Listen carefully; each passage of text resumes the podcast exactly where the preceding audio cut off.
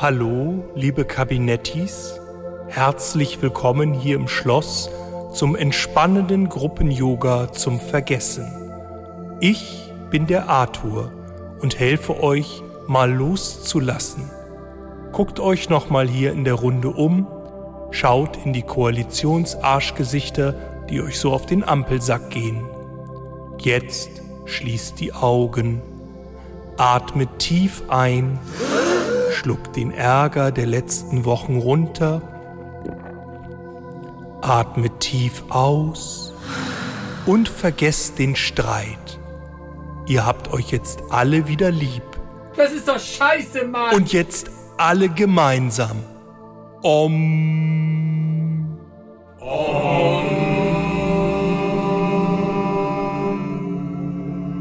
Sehr schön.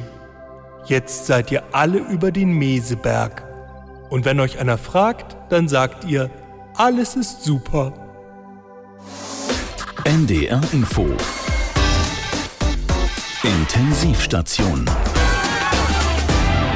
Heute mit Peter Stein. Und natürlich geht es bei uns um die Klimakrise, und zwar die innerdeutsche. Machen Sie sich um das Koalitionsklima keine Sorgen. Nee, warum auch? SPD, FDP und Grüne haben sich ja nur bei mehr als 30 Vorhaben aus ihrem Koalitionsvertrag verhakt. Da wird doch auf der Kabinettsklausur im frostigen Meseberg auch mal scharf geschossen worden sein, oder? Also ich habe einen Schneeball geworfen, aber wie sich das für einen Bundeskanzler gehört, auf niemanden. Friede, Freude, Ampelkuchen in Meseberg. Ich fand die Stimmung gestern Abend gut. Der Eindruck, der entsteht, wir streiten uns hier wie die Kesselflicker, entspricht zumindest nicht in meinem Geschäftsbereich der Realität oder der Normalität. Das war eine sehr gute Kabinettsklausur, informativ und Robert und Christian werden das sicher bestätigen, auch sehr konstruktiv. Es ging ja aber offiziell auch nur ums große Ganze. Und nur auf den Fluren wurde hier und da mal ein bisschen gestritten. Aber natürlich total konstruktiv. Hier ist immer natürlich auch die Gelegenheit, dass man ähm, bei informellen äh, Gesprächen das eine oder andere äh, klärt oder eine Perspektive erweitert. Und das hilft dann auch für das politische Tagesgeschäft in den nächsten Wochen in Berlin. Ja, denn in dem Tagesgeschäft, da knallt's ganz ordentlich. Stichwort Verbrenner aus, Kindergrundsicherung oder das schrittweise Verbot von Gas- und Ölheizung, das äh, Wirtschaftsminister Robert Habeck von den Grünen und Bauministerin Clara Geiwitz von der SPD planen. Bis zum Jahr 2045 sollen sämtliche Heizkessel, die mit fossilen Energieträgern betrieben werden, außer Betrieb gehen. Für den Umstieg setzt die Politik auf strenge Vorgaben. So müssen neue Heizungen ab kommendem Jahr zu mindestens 65 Prozent mit erneuerbaren Energien betrieben werden. Eine Mammutaufgabe, denn derzeit heizt noch jeder Zweite in Deutschland mit Gas und jeder Vierte mit Öl. Äh, was sagt eigentlich der dritte Koalitionspartner, die FDP, zu den Plänen? Es steht völlig außer Frage, dass wir den Gebäudesektor klimafit machen müssen. Aber das kriegen wir nur hin, wenn wir die Menschen mitnehmen. Was Habeck da jetzt vorgelegt hat, überfordert viele. Und obwohl alles bisher nur ein Gesetzentwurf ist, ist die Panik schon wieder riesengroß. Wärmewende-Hotline, was kann ich für Sie tun? Ja, also wir brauchen eine neue Heizung und ich wollte fragen, ab wann das jetzt gilt mit den 65 Prozent erneuerbar. Steht noch nicht fest, geplant war 25, aber Habeck will vorziehen auf 24. Ach so, dann ist egal. Wieso? Naja, der Installateur kann eh erst 2029. Wärmewende-Hotline, was kann ich für Sie tun? Meine Frage, zählen Wärmepflaster als erneuerbar? Im Moment, Sie heizen mit Wärmepflastern. Würden wir gerne, aber es klappt ja nicht. Also bei mir wird der Rücken immer ganz schnell heiß. Der Rücken? Wir haben unser Haus damit verkleidet. Wärmewende-Hotline, was kann ich für Sie tun? Wann kommt denn jetzt das Verbrenner aus? Da ist die Verkehrswende-Hotline zuständig. Wir sind die Wärmewende-Hotline. Ja, ich weiß. Aber Sie fragten doch nach dem Verbrenner aus. Ja, weil ich heize mit meinem alten Ascona. Was machen Sie? Naja, mein Ascona läuft draußen im Carport und ich habe einen Schlauch von der Lüftung durchs Kellerfenster ins Wohnzimmer gelegt. Und Ihre Frage? Äh, gilt das als erneuerbar, wenn der Schlauch aus Naturkautschuk ist? Da müsste ich nachgucken. Oh, Moment, ich rufe zurück. Ich muss kurz tanken fahren. Wärmewende-Hotline, was kann ich für Sie tun? Wissen Sie, was Sie gemacht haben? Ich gemacht? Ja, wegen dem Habeck Heizverbot hat sich mein Herbert an unseren alten Ölkessel festgeklebt. Ah, und jetzt wollen Sie wissen, wie Sie ihn loskriegen? Nee, ich wollte mich bedanken. Ich habe jetzt hier oben meine Ruhe. Wärmewende-Hotline, was kann ich für Sie tun? Ich hätte da eine Frage zur Erdwärme. Und zwar? Wir haben hier bei uns im Mehrfamilienhaus eine Bohrung vorgenommen. Wie selbst? Haben Sie denn eine Genehmigung? Äh, nee, eine Hilti. Und ich wollte fragen, ob wir das Öl jetzt verwenden dürfen. Was für Öl? Ich dachte, es geht um Erdwärme. Ja, wir haben wohl versehentlich aus dem Nachbarhaus den Öltank angebohrt. Wärmewende-Hotline, was kann ich für Sie tun? Und zwar, es geht um Fernwärme. Die bleibt erlaubt, oder? Ja, die wird sogar gefördert. Sehr gut. Wie weit muss die Therme vom Haus entfernt sein? Wie? Wie, wie? Ich baue die aus dem Keller aus und stell die in den Garten. Was? Was, was? Die Gastherme. Wie weit muss die weg sein, damit es Fernwärme ist? Verzeihung, Sie haben das System Fernwärme wohl nicht verstanden. Sie wollen mir unterstellen, dass ich nicht den Unterschied zwischen fern und nah weiß? Hä? Jetzt bin ich nah. Jetzt bin ich fern. Wärmewende-Hotline, was kann ich für Sie tun? Ja, ich bin's, der Robert Habeck. Ich wollte sagen, wir verschieben das alles so um 20 Jahre. Hören Sie auf zu nerven. Ich erkenne Sie auch mit verstellter Stimme, Herr Lindner. Deine Heizung geht und deine Klospülung geht auch. Und deine Mülltonne, die steht. Und dein Auto, das fährt auch. Und wenn dir irgendwas passiert, deine Versicherung die zahlt. Alles läuft voll automatisiert, nur du wirst dabei alt. Aber deine Heizung geht und deine Klospülung geht auch. Und deine Mülltonne, die steht. Dein Auto, das fährt auch. Und wenn dir irgendwas passiert, deine Versicherung die zahlt. Alles läuft voll automatisiert, nur du wirst dabei alt. Das, was hier stattgefunden hat, ist ein sehr fühlbares Unterhaken und auch die gemeinsame Überzeugung, dass das gelingen wird. Ah, so viel harmonische Töne nach der Kabinettsklausur auf Schloss Meseberg. Das tut doch auch einfach mal richtig gut nach diesem ganzen Gezänk im Vorfeld.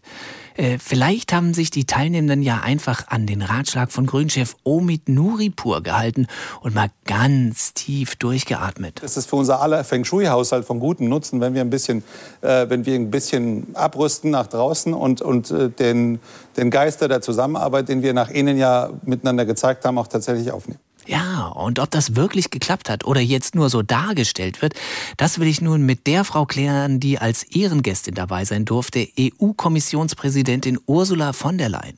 Frau von der Leyen, äh, Sie waren ja schon bei vielen solcher Beratungen dabei. Kann denn Feng Shui da wirklich hilfreich sein? Da hat Omid Nuripur natürlich recht. Es ist ganz, ganz wichtig, in Harmonie und großer Gelassenheit auf die Dinge zu schauen. Mhm. Nicht angespannt und immer unter Druck, wie ich das tue. Also im Sinne von nicht tue. Also ich tue es eben nicht angespannt. Na, da sehen Sie schon, wie kompliziert die Dinge werden, wenn man ins Detail geht. Ja. Deshalb bevorzuge ich die großen Linien, ah. das allgemeine Ganze. Da ist alles viel einfacher zu lösen, sei es durch Feng Shui, Ikebana oder eine Kabinettsklausur in Meseberg. Äh, aktueller Streitpunkt zwischen Deutschland und der EU ist ja das Ende des Verbrennungsmotors.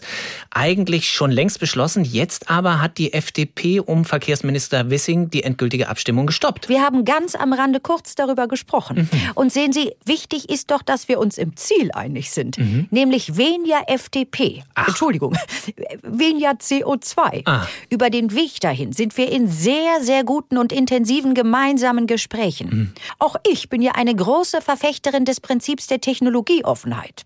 Offenheit bedeutet aber, dass man auch offen dafür ist, etwas abzuschaffen. Also äh, den Verbrennungsmotor zum Beispiel. Äh, hat sich Deutschland denn da jetzt isoliert? Wichtig ist doch, dass wir uns alle im Ziel einig sind, nämlich weniger CO2 über den Weg dahin. Ja, ja, ja, ja, das haben Sie ja gerade schon gesagt. Tja, ich bin eben niemand, der seine Meinung im Minutentakt ändert. Hm. Sondern Kontinuität, Einigkeit und Verlässlichkeit sind ebenso wichtig für Europa wie saubere Technologie, Cleantech, Green Deal und Zukunft. Hm. Die Zukunft ist die Stärke der EU. Und es gilt jetzt, unsere Stärken zu stärken. Ähm, konnten Sie denn in Meseberg dazu beitragen, den internen Streit der Ampel über rund 30 Projekte beizulegen? Sie sind ja aus Ihrer Zeit als deutsche Ministerin eine erfahrene Mesebergerin. Ich war mal deutsche Ministerin. Ja. Oh je, das muss aber schon sehr, sehr lange her sein. Nein, nein, im Ernst. Wir haben über Europa gesprochen. Und dabei war es uns gemeinsam wichtig, im Ziel einig zu sein, hm. nämlich weniger CO2. Ja. Hier gilt es, eine Balance herzustellen zwischen dem einen und dem anderen. Und wenn es für diese wichtigen Gespräche hilft, nach Art des Feng Shui die Sitzmöbel anders zu gruppieren, dann will ich von Seiten der EU da gerne mit anpacken. Frau von der Leyen, vielen Dank für dieses Gespräch.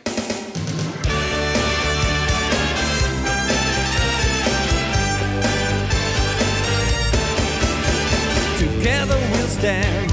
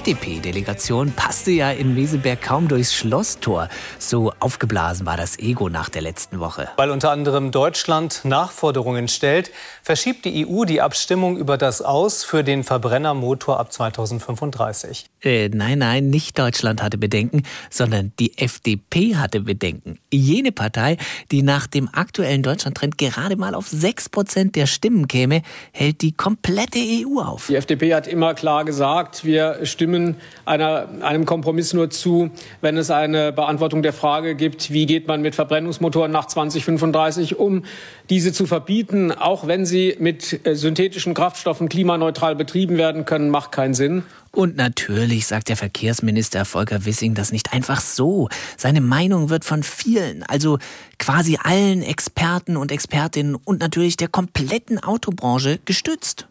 Selbst der Audi-Chef sagt, diese E-Fuels werden keine große Rolle spielen, die sind ineffizient. Der ADAC setzt sich nicht groß dafür ein.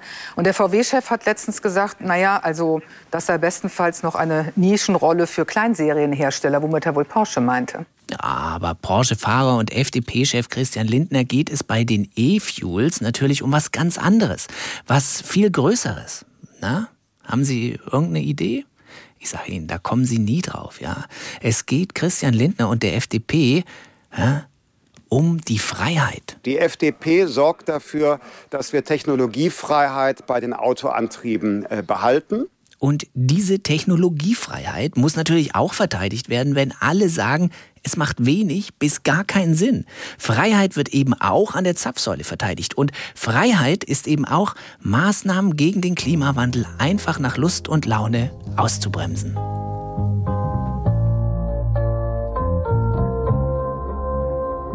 Es ist 2023, Krieg in Europa, Stimmung ranzig. Und auch ums Klima steht es gar nicht fein. Mm, uh, uh, Das darf ja wohl nicht sein. Zum Glück gibt's in Europa ja lauter kluge Leute, die wissen, was zu tun ist. Und zwar am besten heute. Die EU-Kommission bringt es auf den Nenner, verbietet in zwölf Jahren neue Autos mit Verbrenner. Benzin-Junkies sehen das nicht ein, doch fürs Klima muss es ja wohl sein, weil man sonst bald keine Straßen mehr hat, auf denen man überhaupt fahren kann. Dann ist ja alles glatt. Klimawandel ist furchtbar und gemein. Da muss man doch was tun. Doch die FDP sagt nein. Denn wir können nicht wissen, ob es nicht noch Optionen für Technologien gibt, etwa durch synthetische Kraftstoffe, die heute niemand auf dem Plan hat. Wollen wir was verändern? Kommt, wir hauen zusammen rein. Nein. Nein! Fällt euch zu den Problemen denn wirklich sonst nichts ein? Nein. Nein! Und wir sagen völlig ohne jede Überraschung Nein. Aber äh, die FDP sagt natürlich nicht einfach so Nein. Ja? Was bitte wäre Deutschland? Ja? Was wären wir alle ohne den Verbrenner? Ein Hoch auf den deutschen Verbrennungsmotor. Das ist das Motto beim diesjährigen Nostalgietag der Freien Demokratischen Partei. Herrlich dekorierte Zwei- und Viertaktmotoren und natürlich unzählige Dieselaggregate schmücken die Bühne, auf der die Partei heute ungebremst die freie Fahrt für freie Bürger feiert. Benzin im Blut und Blei in den Köpfen, das ist das Motto, unter dem hier politische Oldtimer an die gute alte freie Zeit erinnern, als weder Geschwindigkeitsbeschränkungen noch Anschnallpflicht den herrlichen olfaktorischen Genuss des sogenannten Explosionsmotors auf der verheißungsvollen deutschen Autobahn beeinträchtigt. Man muss den eigenen Antrieb einfach riechen und hören, rufen uns die freien Demokraten fröhlich zu und erkennen, dass die Wartungsfreiheit eines Elektromobils eine trügerische Freiheit ist, weil Einfachheit und lange Lebensdauer von Komponenten keine Grundlage einer Wertschöpfungskette sein können, die dem Hersteller auch nach dem Kauf des Automobils regelmäßige Einnahmen garantiert. Aber wer könnte den Freunden knatternder Zweitakter und ölverschmierter Wochenenden auch verübeln, dass sie nicht alle 300 Kilometer eine grauenvolle neue App installieren möchten, um ihren wohlverdienten Urlaub statt gemütlich im Stau auf der Überholspur nur in der öden Warteschlange an der möglicherweise halbwegs passenden Ladesäule zu verbringen. Wer als Kapitän seiner eigenen vier Türen bis an die herrlich überfüllten Strände der Adria vordringen möchte, wie einst in seiner seligen Jugend, dem kann nicht zugemutet werden, auf eine seelenlose Ladestandsanzeige zu starren, wie das Kaninchen auf die Schlange. Schließlich will man doch am Auspuff des gleichgesinnten Vordermanns die wunderbare Aussicht auf ein freies Leben einatmen, statt am Straßenrand verzweifelt auf ein Software-Update zu warten. Und wer als E-Mobilist schon einmal in einem sommerlichen 50-Kilometer-Stau stand und die Batterieleistung endete, so wie bei 50 Prozent der anderen Staumitglieder, der weiß, wie viele Ferientage so ein Abschleppmanöver kosten kann. Da werden dann aus zwei Wochen Urlaub am Mittelmeer nur noch eine. Ein Lob dem Verbrenner, denn mit ihm und den Ersatzkanistern an Bord wäre das so nicht passiert. Im Übrigen, auch im Leerlauf lautstark Vollgas geben und gegen den Gegner anstinken, das sind Aufgaben, die die Politik und den deutschen Verbrennungsmotor untrennbar verbinden. Die Freie Demokratische Partei hat dies heute hier verstanden wie keine andere.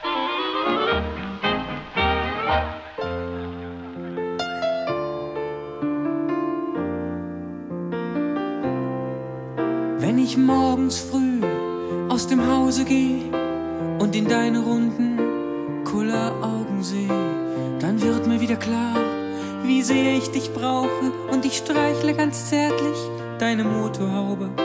Und dann steig ich ein und mach mich breit in dir und dann fühle ich mich wieder so ganz bei mir. Du seit du bei mir bist, finde ich auch nachts wieder Ruhe, denn die Karre meines Nachbarn ist nicht so schnell wie du.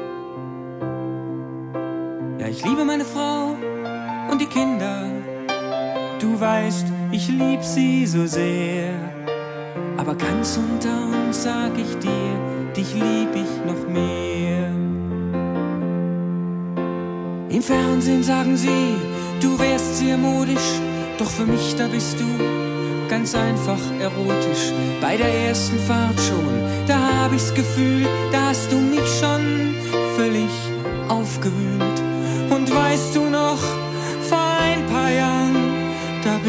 Dir in den Wald gefahren und dort im tiefsten Wald, wo niemand mehr ist, hab ich zum ersten Mal deine Felgen geküsst. Ja, ich liebe meine Frau und die Kinder. Du weißt, ich lieb sie so sehr. Aber ganz unter uns sag ich dir, dich lieb ich noch mehr. Schalalalala. Oh,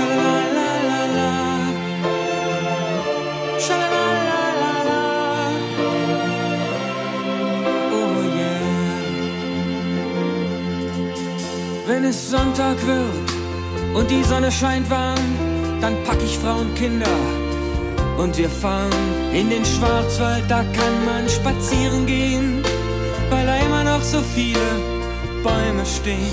Und nicht nur wir allein nein, dort sind 10.000 andere deutsche Männer mit Auto, Frau und Kind. Und wenn wir abends dann im Stau nach Hause schleichen, dann fühle ich mich so richtig unter meinesgleichen.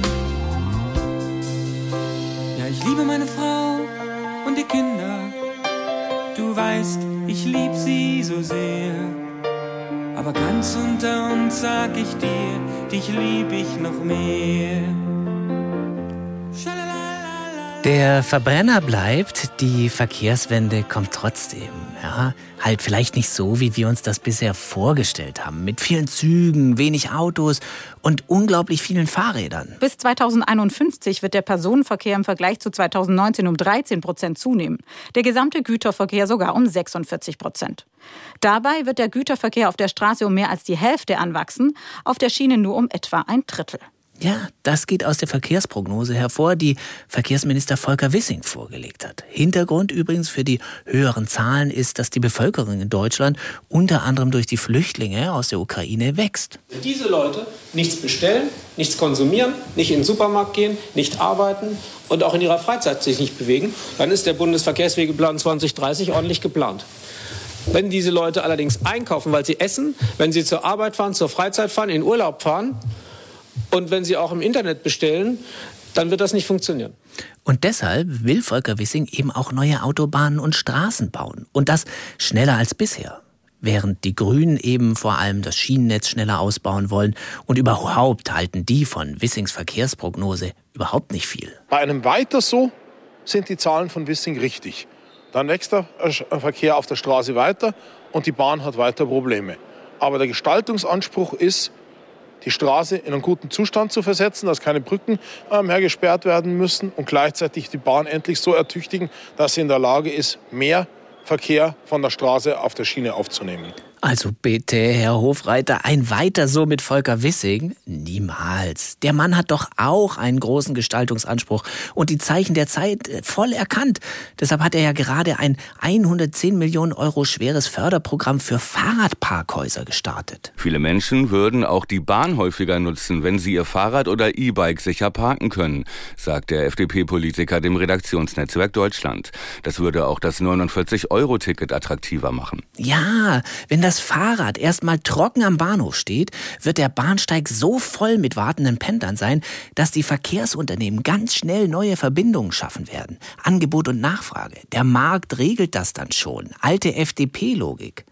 Also im Ernst, bevor das funktioniert, glaube ich dann doch eher dran, dass der Lkw-Verkehr bis 2051 nochmal um die Hälfte anwachsen wird, so wie von Wissing prognostiziert. Und dann Gute Nacht auf deutschen Autobahnen. Schließlich geht da ja jetzt schon nichts mehr. Eine gemütliche, entspannte Atmosphäre herrscht hier im Führerhaus des Kühltransporters der Stenkelfelder Spedition Oettinger.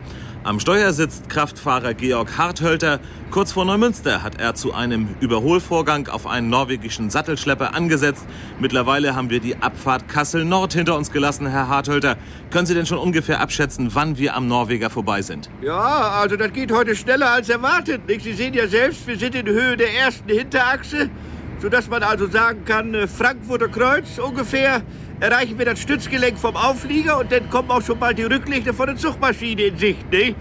Und ich glaube, also ich will da nicht zu viel versprechen, äh, dass wir kurz vor der österreichischen Grenze den Kollegen dann noch zu Gesicht kriegen. Glauben Sie. Äh, aha. Nun ist im Laufe der letzten Stunden hinter uns doch einige Unruhe aufgekommen. Ich sehe hier im Rückspiegel Lichthupensignale, wildes Gestikulieren eines Fahrers in einem schwarzen Sportwagen. Ach guck, der war vorhin noch weiß. Ja nun, ich fahre noch diesen alten Winterdiesel auf, ne? Der pafft was weg.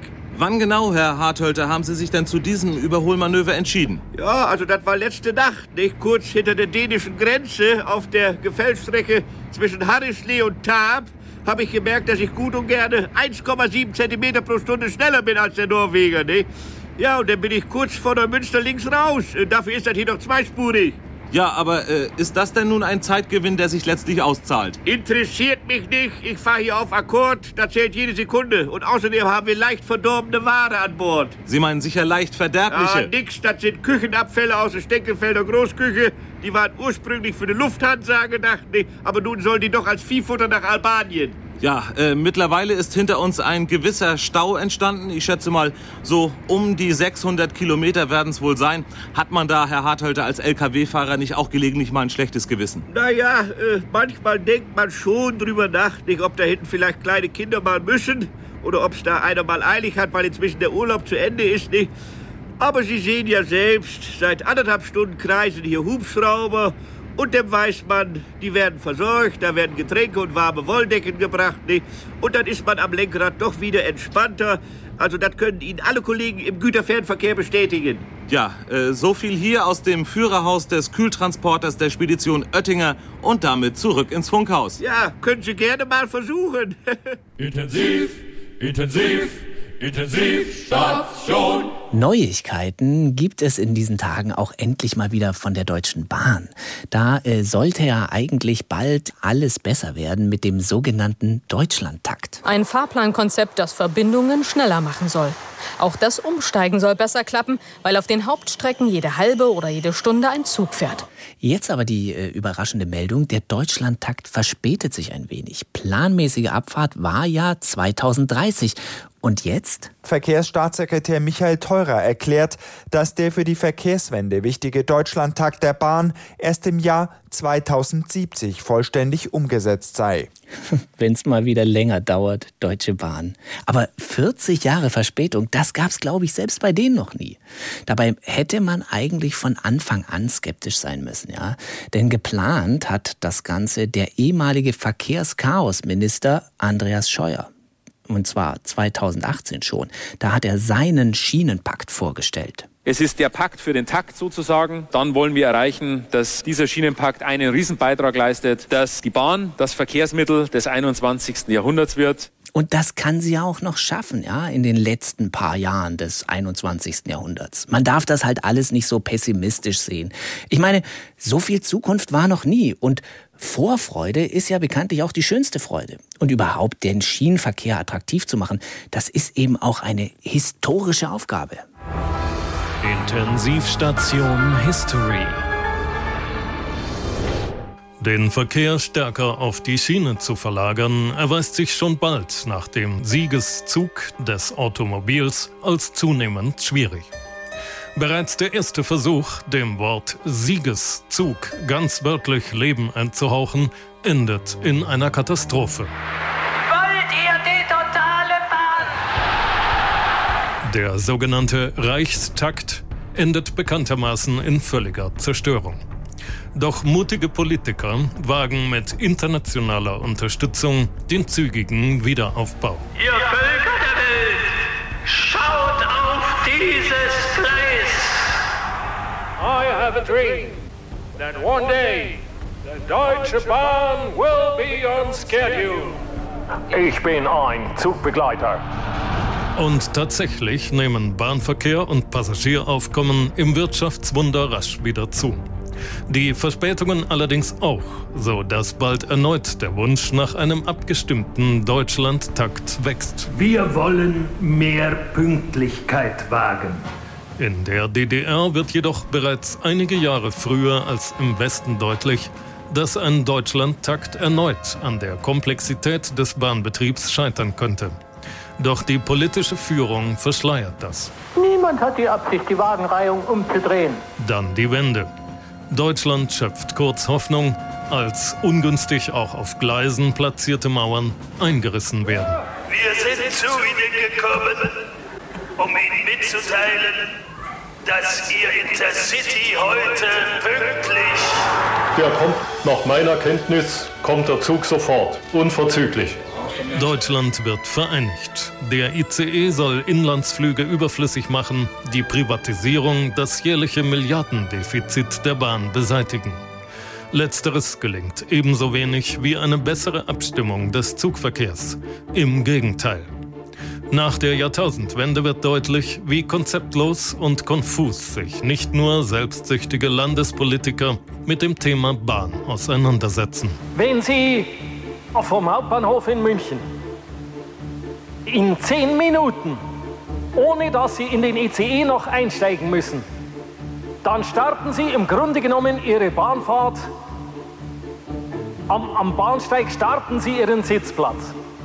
Zehn Minuten Schauen Sie sich mal die großen Baustellen an. Deutschland wartet unterdessen auf Godot, auf einen Fahrplantakt, der wie der ersehnte ICE einfach niemals kommt. Heute circa 100 Jahre später.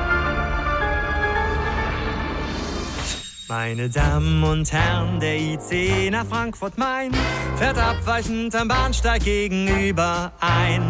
Die Abfahrt dieses Zuges war 14.02 Uhr, obwohl das war sie nicht, denn es ist ja schon halb drei. Bei uns läuft leider oft das meiste anders als man denkt. Wir haben die Waggons heute falsch rum angehängt. Die Wagenreihung ist genau das Gegenteil vom Plan. Thank you for traveling with Deutsche Bahn.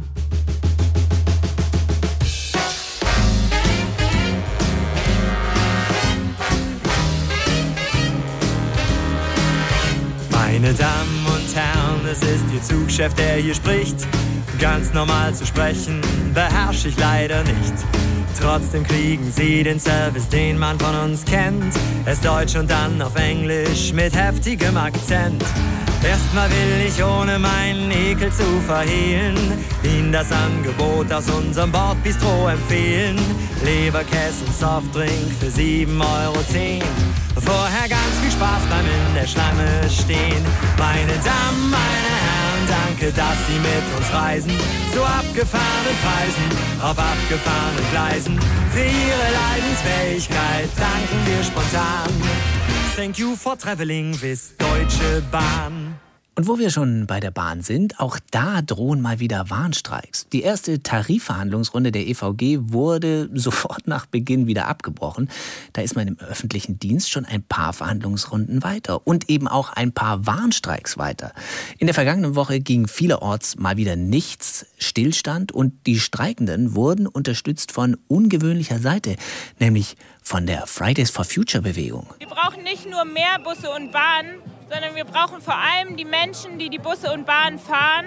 Und deswegen stehen wir heute hinter den Beschäftigten und fordern bessere Arbeitsbedingungen und Löhne im ÖPNV. Ja, 10,5 Prozent mehr Lohn. Das ist die Forderung von Fridays for Future oder äh, von den Gewerkschaften. Jedenfalls eine Forderung, die äh, viele Städte und Gemeinden ziemlich reinreißen dürfte.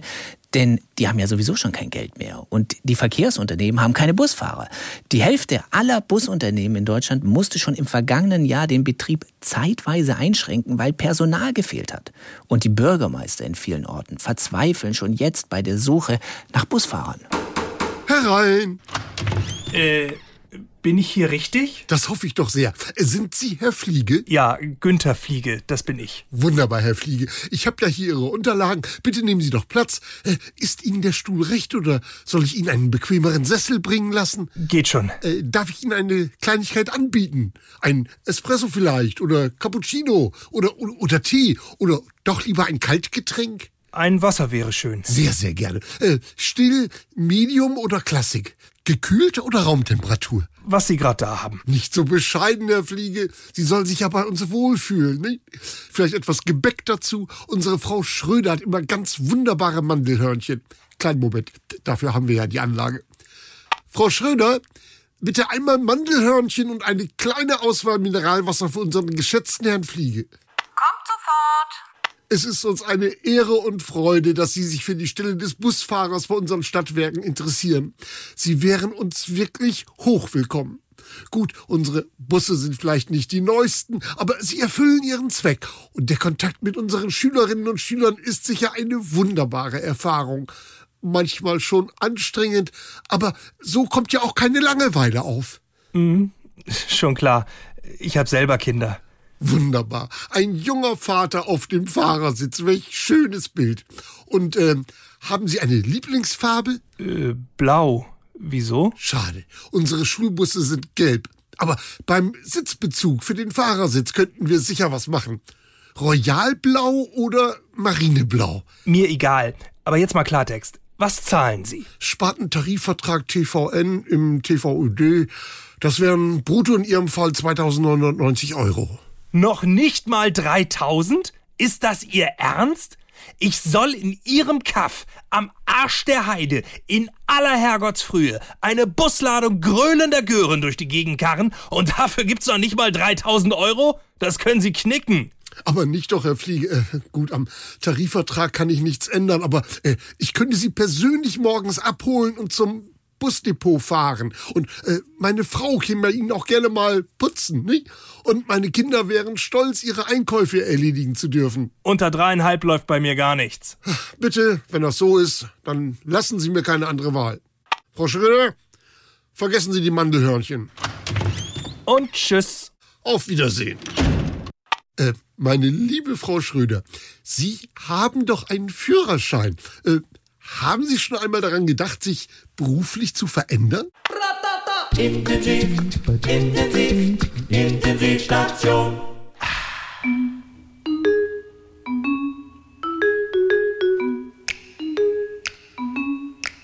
Every school day in the morning, I can't hardly wait to see my baby along about eight. She's waiting on the school bus, school bus for me. I'm first in line to get on the bus. She's got a seat saved just for us. That's when we start our school bus love affair. Now when the school bell rings, we walk through the door. And that's one thing that makes me sore. Cause I don't see my baby no more. Till almost a quarter Normalerweise ist ja Schleswig-Holstein dafür zuständig, Stoff für politische Thriller zu liefern. Stichwort Heidemörder. Aber seit einiger Zeit macht ein anderes Bundesland Schleswig-Holstein diesen Titel streitig. Mecklenburg-Vorpommern. Dort gibt es ja schon länger Streit um die Klimastiftung, mit der die Landesregierung von Manuela Schwesig eigentlich den Bau der Gaspipeline Nord Stream 2 absichern wollte und die jetzt wegen des russischen Angriffskrieges in der Ukraine abgewickelt werden soll, also die Stiftung. Und genau darum gibt es jetzt ein politisches Schmierentheater, das nach neuen Enthüllungen nun seinen vorläufigen Höhepunkt erreicht hat. Im Frühjahr 2022 verbrannte eine Finanzbeamtin in Ribnitz-Dammgarten Steuerunterlagen der Klimastiftung. Die wollte von der Schenkungssteuer befreit werden. Die Mitarbeiterin hatte die Unterlagen verlegt, dann wiedergefunden und anschließend im Kamin vernichtet, um den Fehler zu verdecken. Unglaublich. Und Manuela Schwesig, die Ministerpräsidentin, sie will davon erst in der letzten Woche erfahren haben. Und ich kann hier noch einmal bestätigen, was der Finanzminister gesagt hat und auch die Justizministerin, dass mich beide darüber nicht informiert haben. Und ich halte das auch für korrekt. Denn in steuerliche und staatsanwaltschaftliche Angelegenheiten hat sich eine Ministerpräsidentin nicht einzumischen. Und das geht sie auch nichts an. Moment, äh, Steuerangelegenheiten gehen eine Ministerpräsidentin nichts an? Ist das so? Sie sollen sich mit Nord Stream 2-Chef Matthias Warnig in vertraulichen Gesprächen dazu vereinbart haben, ähm, dass da keine Schenkungssteuer fällig wird. Stimmt das? Das stimmt nicht und das hat Herr Sellering auch nicht gesagt. Nee, Sellering nicht. Das hat aber auch der Reporter so nicht gesagt. Das alles macht Mecklenburg-Vorpommern zum Gespött und wir lassen das Manuela Schwesig nicht durchgehen. Und wenn einer weiß, wie es ist, zum Gespött zu werden, dann Philipp Amthor fast hätte ich gesagt, äh, Philipp Armleuchter. Dessen CDU saß übrigens seinerzeit mit in der Landesregierung in Schwerin, hat die Klimastiftung also mit ins Leben gerufen, will jetzt, wunder war es, damit aber nichts mehr zu tun haben. Diese Szenen klingen nach einem lauen Sonntagabend-Krimi, aber der metaphorische Tatort Schwerin ist leider Realität im Land Mecklenburg-Vorpommern. Tatort, selbst metaphorisch ein viel zu schwaches Bild. Nach dem Skandalfilm Cum-Ex und Hop von Regisseur Florian Henkel am Donnerstag, der im letzten Jahr bei den Filmfestspielen in Hamburg Premiere hatte, kommt jetzt der nächste Reality-Crime-Streifen. Burn the Taxes, Baby. Hinter diesem schlichten Titel steckt ein wahrer Reality-Thriller. Bis zum Hals im Steuersumpf. Ein atemberaubendes Steuerepos von gnadenloser Härte. Der Kreml schiebt 20 Millionen in ein Land, um angeblich dem Klimaschutz zu helfen. Eine Finanzbeamtin verbrennt aus Panik eine brisante Steuererklärung im Kamin. Ein Finanzminister belügt das Landesparlament. Ein kleines Land, eine große Stiftung, ein noch größerer Skandal, der unter Feuer steht. Muss erst die ganze Finanzverwaltung in Flammen stehen. Burn the Taxes, Baby. Verrat trifft auf Verleumdung.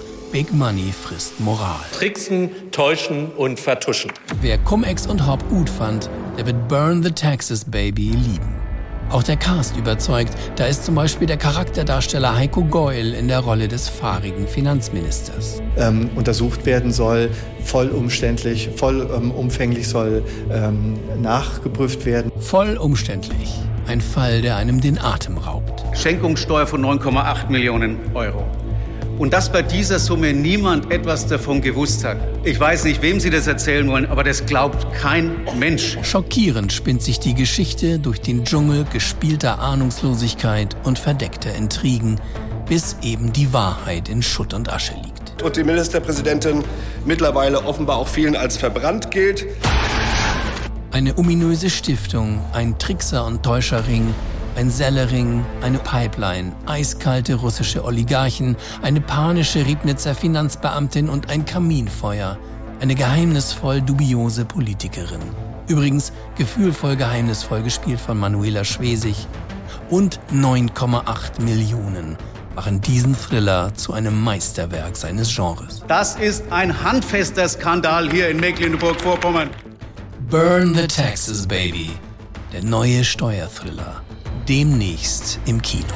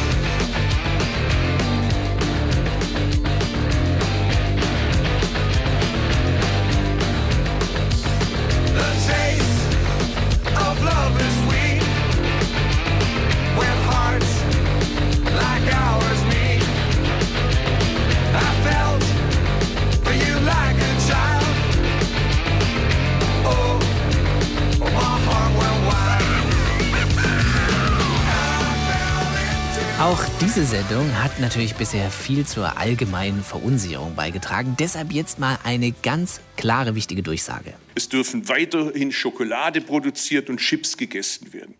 Oh, sehr gut. Aber äh, der Özdemir, der ist doch ein Grüner. Da kommt doch gleich noch ein Verbot oder wenigstens ein Aber. Also? Als Ernährungsminister habe ich auch eine Schutzverpflichtung, auch und gerade Kindern gegenüber. Und bei Kindern hört der Spaß auf auch der Werbespaß, meine Damen und Herren. Und deshalb will Cem Özdemir ein Werbeverbot für Süßigkeiten und zu salzige Lebensmittel in Fernsehen, Radio und Internet einführen. Denn schon jetzt sind 15 Prozent der Kinder und Jugendlichen übergewichtig, 6 Prozent bekommen von ihren Ärzten sogar die Diagnose Adipositas. Dann sagt die zu mir, ich habe Adipositas. Vor meinem geistigen Auge habe ich mein Leben schon an mir vorbeiziehen sehen. Das ist nicht schlimm, du bist nur viel zu fett. Okay. Nee, nichts okay. Harmlos ist Adipositas nämlich überhaupt nicht, denn es ist die Vorstufe für viele Folgeerkrankungen. Entsprechend bekommt Özdemir für seinen Vorstoß ganz viel Applaus, zum Beispiel von den Krankenkassen, von Verbraucherschützern, von Kinderärzten und vom Kinderschutzbund. Kritik gibt's natürlich auch und von wem wohl? Hm? Na klar, die FDP. die sieht die Freiheit der Lebensmittelwahl in Gefahr. Der Ansatz ist nachvollziehbar, aber wir halten andere Ansätze für wichtiger, dass wir hier die Kompetenz und vor allem hier die Gesundheitskompetenz den Kindern vermitteln können, das Aufgabe der Eltern ist und auch gleichzeitig zu erkennen, dass Kinder auch kritisch mit Werbung umgehen können. Er hat ja recht. Und so ein Werbeverbot kostet ja auch Jobs. Man denke nur mal an die erwachsenen Werbedarsteller mit den Kinderstimmen aus der Haribo-Werbung. Für die bricht mit Özdemirs Vorschlag ja eine Welt zusammen. Hans Ulrich? Was guckst du denn so traurig? Ach Gisela, das ist doch alles scheiße. Cem Özdemir will ein Werbeverbot für Süßwaren. Das bedeutet, wir beide werden unseren Job verlieren. Stimmt. So ein Mist. Zigarette? Ist das die Marke, die das Rennteam sponsert? Ah, danke. Ich bin jetzt 52 Jahre alt. Mich nimmt doch keiner mehr. Geht mir genauso. Ich bin ja sogar schon 55. Die Gummitierchenwerbung war unsere einzige Möglichkeit, Geld zu verdienen. In unserem Alter und mit unseren Stimmen. Arbeitslos. Schlimm genug, dass ich immer ausgelacht werde, wenn ich ans Telefon gehen muss. Ist denn dein Papa auch zu sprechen? Jedes Mal. Deshalb kommuniziere ich ja auch nur noch schriftlich mit den Leuten. Willst du ein Bier? Hey, das kenne ich aus dem Spot, der immer vor der Sportschau läuft. Ah, lecker. Warum wird denn unsere Werbung überhaupt verboten? Angeblich sind Süßigkeiten zu ungesund für Kinder. Was sollen die denn sonst essen? Obst vielleicht?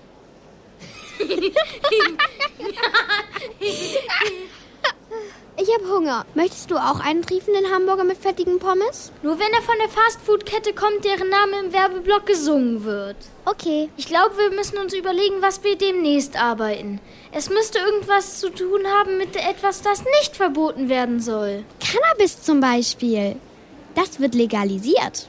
Was wäre, wenn in den Gummitierchen demnächst ganz viel Haschisch drin ist?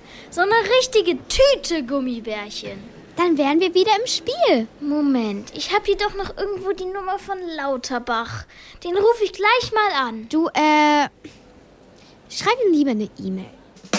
If you wanted the star that shines so brightly to match the stardust in your eyes, darling, I would chase that bright star nightly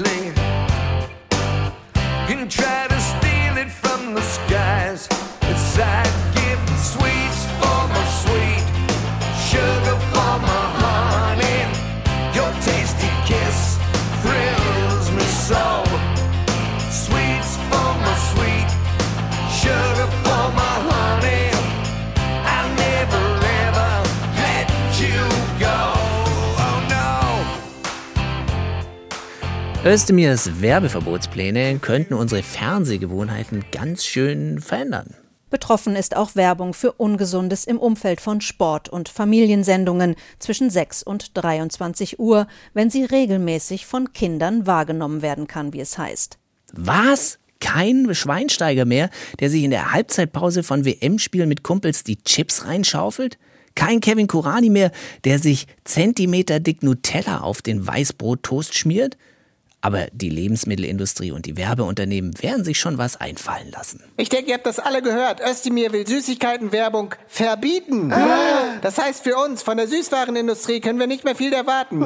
Mein Plan. Was? Wir machen ab jetzt Werbung für die Gegenseite. Wie Gegenseite? Naja, fürs Gemüse. Gemüse? Natürlich, das ist doch die Chance für die, die Marktanteile vom Zucker zurückzugewinnen. Aber wie soll das aussehen? Es steckt viel Spaß in Chicorée. Viel Spaß in Chicorée. Zum Beispiel, aber da muss auch noch mehr gehen, oder? Wenn knackiger Brokkoli auf frischen Fenchel trifft, ist Party in deinem Mund. Party. Fencoli mit dem Besten aus Fenchel und Brokkoli. Jetzt in der Gemüsetheke. Auch gut. Danke. Viele Slogans können wir auch einfach übernehmen. Zum Beispiel nimm zwei, Vitamine und Naschen. Das passt doch auch zu Sellerie. Naja. Rosenkohl macht Kinder froh. Und immer Immer wenn du hungrig bist, wirst du zu Diva. Hier, ist eine Gurke. Gurke. Und der Hunger ist gegessen. Oder Kartoffeln. Mann, sind die dick, Mann. Nee, pass auf. Guten Freunden gibt man ein Radieschen. Ah, warum nicht gleich Möhre halb zehn in Deutschland? Möhre, das Frühstückchen. Genau. Jetzt in den Geschmacksrichtungen Karotte, Möhre, Mohrrübe, gelbe Rübe, Gelbrübe und Wurzel. Oder hier, Porree. Alles andere ist Lauch. Lauch ist gut, Jugendsprache. Immerhin ist das unsere Zielgruppe. Mangold, Mais und Pastinaken. Nicht rappen. Auberginen hinterher.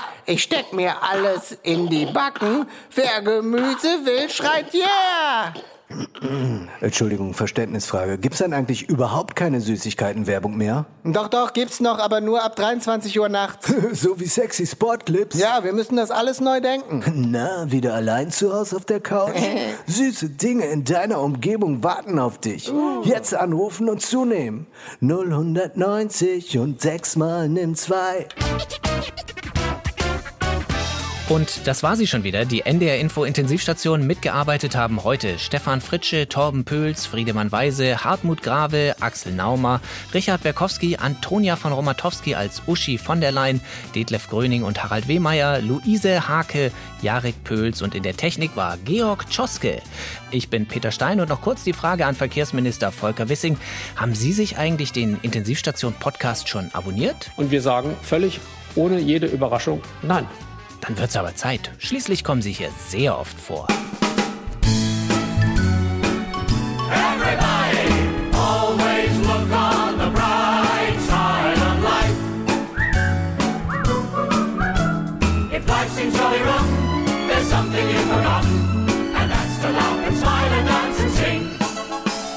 Feeling in the dumps, don't be silly chumps. Just purse your lips and whistle,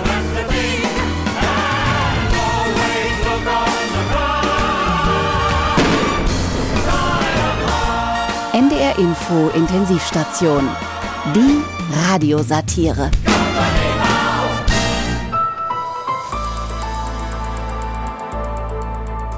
Sie hörten einen Podcast von NDR Info.